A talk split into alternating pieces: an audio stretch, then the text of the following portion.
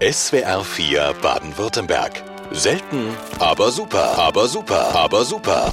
Selten, aber super. Musikalische Raritäten mit Hans-Jürgen Finger. When you're alone and life is making you lonely, you can always go. Man mag es kaum glauben, aber Petula Clark ist tatsächlich seit rund 80 Jahren im Showgeschäft. Als ihr 1964 mit Downtown der große internationale Durchbruch gelang, stand sie bereits seit 22 Jahren auf der Bühne. Der erste Plattenvertrag kam 1949 und fünf Jahre später folgte die erste Top-Ten-Notierung mit diesem Lied. I want some shoes to set my feet a dancing, dancing, dancing, dancing all the day. Shoes to set my feet a dancing, dancing, dancing all my cares away. The Little Shoemaker stammte im Original aus Frankreich, wo sie bald mehr Erfolg haben sollte als in Großbritannien. Und dies völlig ungeplant. Nur widerwillig folgte sie 1957 einer Einladung ins Pariser Olympia. Das Publikum raste vor Begeisterung, doch französischsprachige Aufnahmen hatte sie nicht geplant. Dass es dennoch dazu kam, ist vermutlich auch Liebesgott Amor zu verdanken.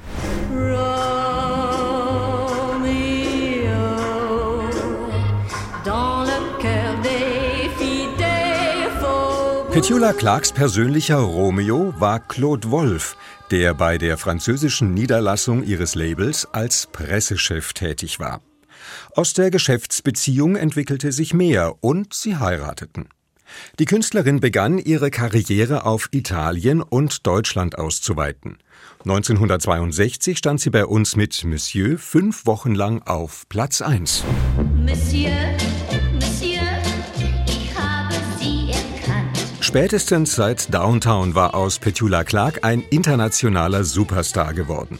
Sie spielte in Filmen, Musicals und TV-Shows, trat in Las Vegas auf, absolvierte Tourneen rund um den Globus und fand zudem noch Zeit, selbst zu komponieren, manches unter ihrem Pseudonym Al Grant. Bereits im fortgeschrittenen Alter tourte sie noch durch Australien und stand im letzten Jahr in London als Vogelfrau in Mary Poppins auf der Bühne. Zwischendurch erfreut sie ihre zahlreichen Fans immer wieder mal mit neuen Aufnahmen, wie beispielsweise 2016 mit dem Album From Now On, woraus das Lied Sacrifice My Heart stammt.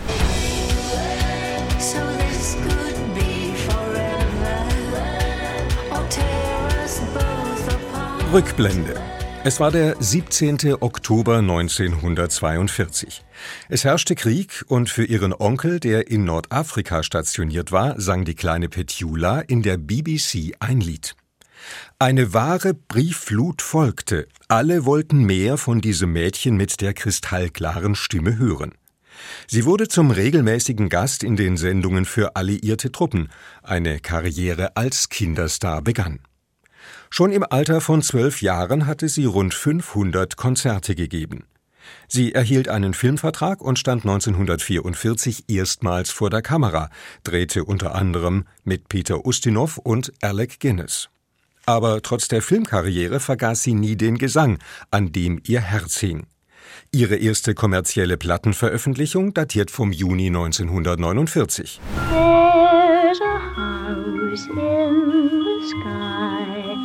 upon Starlight Street. There's a House in the Sky aus dem Film The Huckets Abroad, in dem Petula Clark in einer der Hauptrollen zu sehen war. Vom Lichtspielhaus zum Pantoffelkino. In England wurde sie so etwas wie ein Fernsehpionier.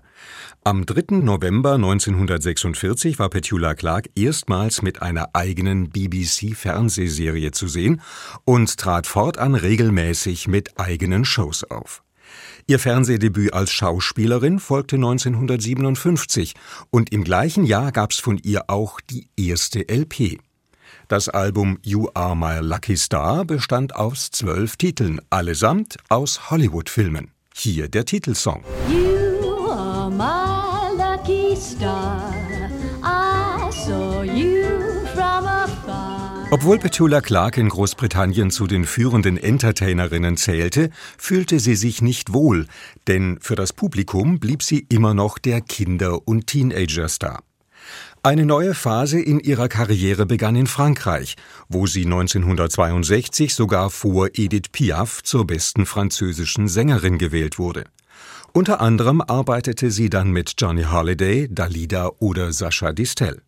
Sie galt als eine Künstlerin, die sowohl gefühlsbetonte Songs wie auch moderne Klänge präsentieren konnte.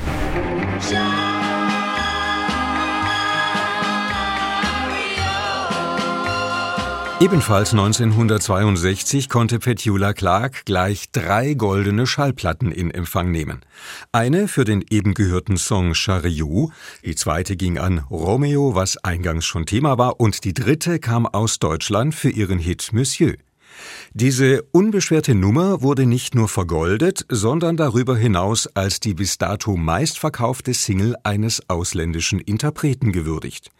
Sie gab auch den Ton für ihre weiteren deutschen Platten an und gleich die Nachfolgesingle Casanova Bacciami kletterte Anfang 1963 bis auf Platz 2.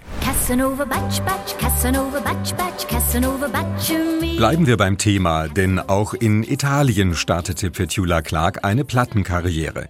Mehrsprachig zu singen war die Künstlerin mittlerweile gewohnt. Über die Vorgehensweise verriet sie, ein Produzent oder ein Assistent las mir den Liedtext vor und ich schrieb die Worte so auf, wie ich sie hörte. Natürlich sah das nicht aus wie Deutsch oder Italienisch, zumindest nicht am Anfang, aber es war ja nur wichtig, dass es richtig klang.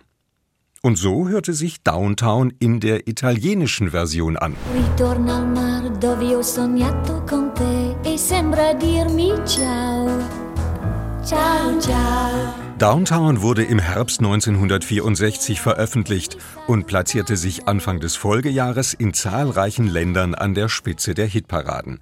Auch in Amerika, wo sie dafür einen Grammy in der Kategorie Beste Rock'n'Roll-Platte des Jahres erhielt.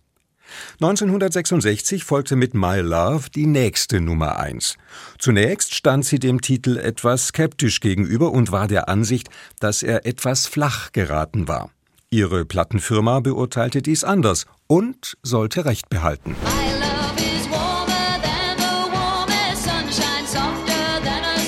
Auch bei dem nächsten Hit gab es unterschiedliche Meinungen. Charlie Chaplin schrieb für seinen letzten Film Die Gräfin von Hongkong das sentimentale Lied This Is My Song. Im Januar 1967 nahm sie den Titel in Los Angeles zunächst in französischer, deutscher und italienischer Sprache auf. Zuletzt folgte noch eine englische Fassung. Sie mochte den altmodischen Text nicht und ging davon aus, dass die Aufnahme nur als Albumtrack Verwendung finden sollte. Als sie von dem Plan einer Single-Veröffentlichung hörte, wollte sie dies verhindern. Glücklicherweise vergeblich, denn This Is My Song wurde zu einem ihrer größten internationalen Erfolge.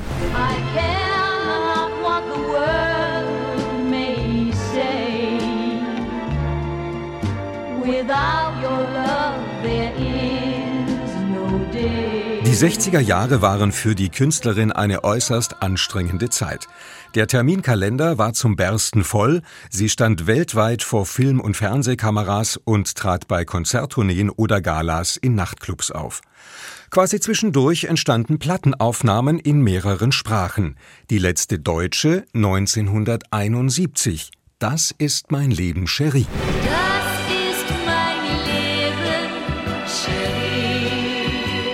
Als eine Art Experiment bezeichnete Petula Clark eine Platte, die sie 1964 in Spanien veröffentlichte. Sie trat dort sehr oft im Fernsehen auf und wollte deshalb auch in der Landessprache singen. Mit der habe sie sich allerdings außergewöhnlich schwer getan, gestand sie später. Wie wäre es mit einer kleinen Kostprobe? Hello Dolly, cantado en español. Hello Dolly, ¿cómo estás? Dolly, cuánto tiempo desde que te vi. Wir bleiben beim Musical, wo Petula Clark ebenfalls zahlreiche Erfolge feiern konnte. 1981 spielte sie im Londoner West End die Rolle der Maria in The Sound of Music und sprengte damit Besucherrekorde. Später folgte die Hauptrolle in ihrem selbstgeschriebenen Musical Someone Like You. 1993 feierte sie ihre Broadway-Premiere in Blood Brothers und kehrte zwei Jahre später in die britische Hauptstadt zurück, um eine Rolle im Andrew Lloyd Webber Musical Sunset Boulevard zu übernehmen. Hier ein Ausschnitt daraus.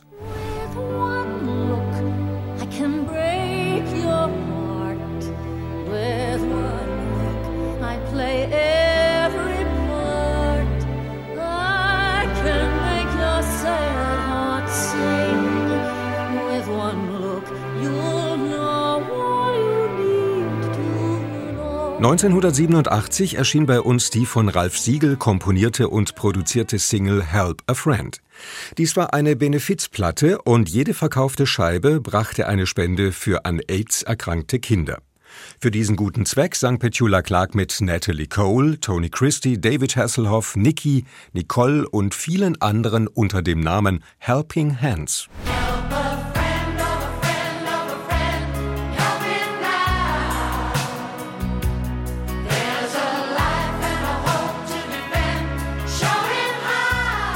Dies war nicht die einzige, wenn man so möchte, Chorplatte mit Petula Clark. Sie war auch bei der legendären John Lennon-Aufnahme von Give Peace a Chance mit von der Partie. Heute lebt die Künstlerin abwechselnd in Genf und London und verbringt ihre freie Zeit mit ihren drei Kindern und den zwei Enkeln. Im Laufe ihrer jahrzehntelangen Karriere hat sie über 150 Songs in die Hitparaden gebracht und weltweit rund 75 Millionen Tonträger verkauft. Zu ihren beliebtesten Liedern gehört Kiss Me Goodbye. Und das ist auch ein schöner Schlusspunkt für die heutige Ausgabe von Selten aber super.